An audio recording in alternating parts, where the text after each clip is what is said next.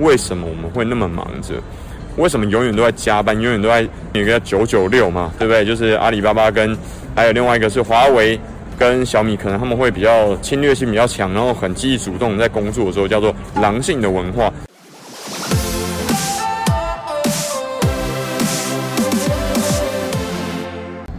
大家好，欢迎回到柴 Sean 你说，只有想不到，没有不知道。好，今天有趣的事情是啊，你不要怀疑，我真的在法国巴黎现在。那为什么才想说今天会取景跑到巴黎埃菲尔铁塔来呢？原因是因为我昨天好像阴错阳差，然后问错路了之后，在错误的地点出现在错误的时间，然后 miss 掉正确的航班，所以昨天跟今天必须要在巴黎多待两个晚上。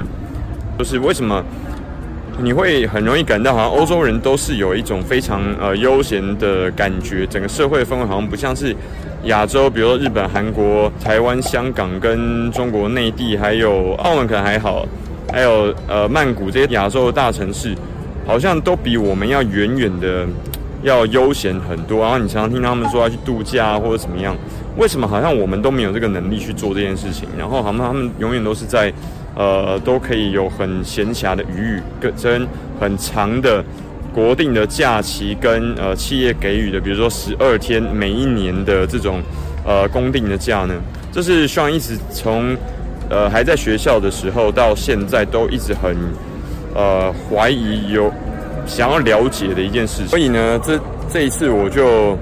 思考了一下，收集了一些资料，大概整理了几个原因跟大家分享一下。第一件事情呢，其实很简单，就大航海时代，然后开始欧美各国在。世界各地，包含南美洲、呃中美洲跟北美，还有呃甚至像亚洲、呃东南亚，甚至像台湾跟香港都囊括进他们的手中，变成他们的殖民地的时候，第一笔他们就已经累积了所谓社会学名叫做原始资本。然后像台湾，在十八、十九世纪的时候，其实台湾曾经是全世界。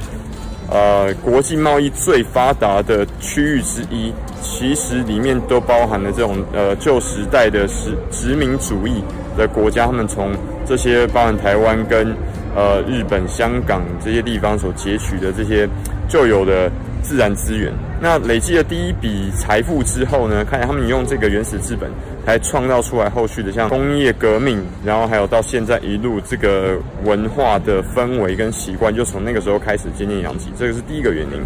第二件事情呢，是在工业革命开始的源头，并且之后的发展。我们都知道，工业革命开始的时候是从蒸汽机跟锅炉，还有这种发动机，英国自己开始的，所以他们要超法。然后呢，法国那个时候可能算是非常先进的一个国家，然后呢，那德国那个时候其实并不像现在一样非常严格的，而且高品质的这种文化并没有完全的出现，并且模仿拷贝当时的英国跟法国相关的这些科技。而那个时候呢，很有趣哦，德国的工业跟相关的产品，其实在全世界，尤其在欧美。的评价是非常差的，比如说三十年前、二十年前的台湾，或者说十年前、五年前的内地的产品是很类似的状况，所以这个其实都是在每个国家跟地区在经济发展的时候会多多少少都会遇到的现象。在这个工业革命发展之后呢，欧美又在试着在整个全世界的经济发展跟工业科技发展的前面，所以第二个他们也累积又天时得点了。啊，第三次呢，就是说，当时的整个亚洲普遍所有的国家跟地区，对于科技的掌握跟整个国势的状态都是相对来说比较落后的。那甚至以中国来说，中国其实在过往的大概一千到一千五百年左右，长期占据全世界的 GDP，甚至超过一半到三分之二以上，这个都是有历史根据的，大家可以直接去看一下。甚至在大航海时代的时候，欧美各国已经开始在各地殖民的时候，中国依旧靠着特有的茶叶跟丝绸，还有 China 中国特有的瓷器，一直不断的在国际的贸易里面领先全世界。但是这个状况在后续的大殖民时代还有工业革命的发生之后，就渐渐打破了。我们说某程度的不公平，或是说这个劣势呢？在整个十九世纪到二十世纪的初期，就整体的均衡就完全打破。民国初年跟清朝末年的时候，就出现军阀割据，还有清朝这个旧有时代的最后王朝整个倾塌，缺乏中央政府集权的影响力之下呢，那整个中国泛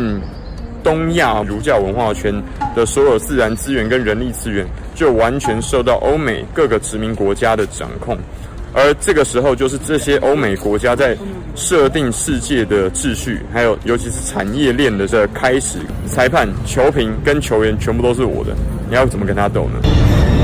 仲有球证、旁证、足协、足总、足委，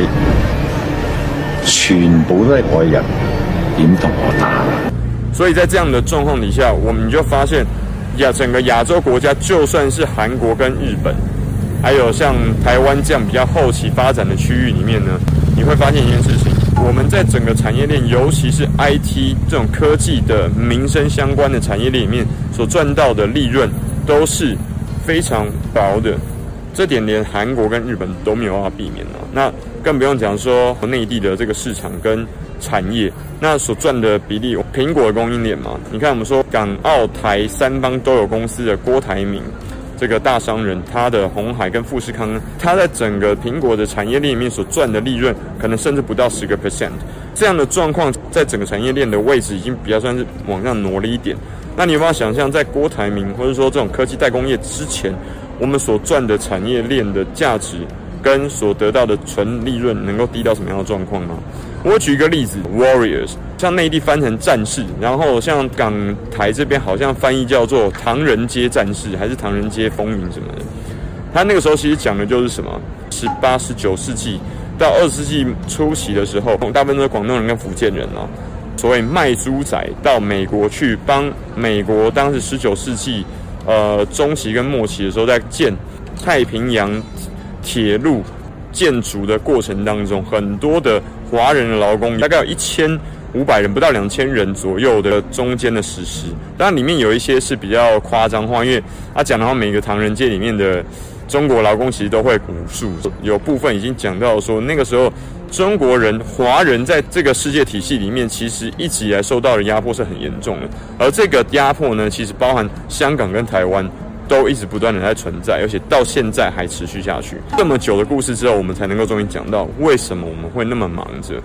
为什么永远都在加班，永远都在有个九九六嘛，对不对？就是阿里巴巴跟还有另外一个是华为。跟小米可能他们会比较侵略性比较强，然后很积极主动在工作的时候，叫做狼性的文化，其实都在在跟刚刚讲这个世界秩序跟产业链有直接的相关。为什么？因为我们赚的钱不够多，我们分配到的利润不够丰厚，所以我们没有足够的物质基础去支撑整个社会的福利，还有比较悠闲的社会氛围，我们是做不到的。我们能够做的只有把我们自己的肝跟肾拿出去卖。卖完之后，可能你如果是公司的高阶管理者的话，你能够赚到更更高的利润，你能够得到更高的薪资跟福利等等之类的。但是不是所有人都有这个能力跟这个机遇，可以拿到这么好的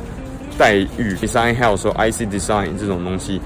他们的 Conference Meeting 的时候，就是我们叫 Con Call 嘛，永远都是以美国跟欧洲时间为主，他们从来没有要贴近我们的生活的时间。为什么？第一个，他们是我们的 key account 重要的客户。哎，这个我就帮各位大家解释了，为什么我们在世界产业链里面觉得哇，为什么到欧美国家总是会这么轻松、愉快、悠闲、自在呢？我刚刚的这几点总结在一起之后，就解释了为什么我们永远都在这么拼老命的加班加点来工作，而欧美的国家他们永远都在度假呢。但另外一个重点在于。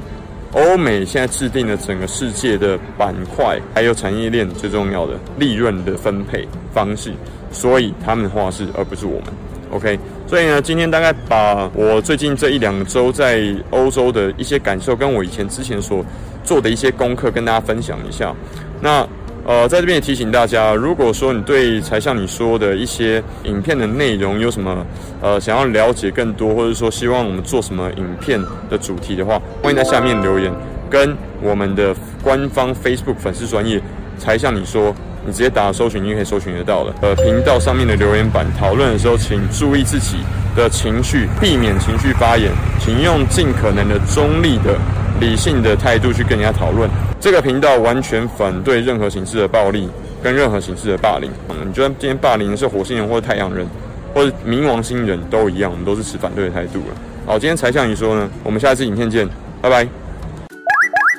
喜欢我们的频道吗？按赞、订阅、分享，小铃铛开起来哟！哦。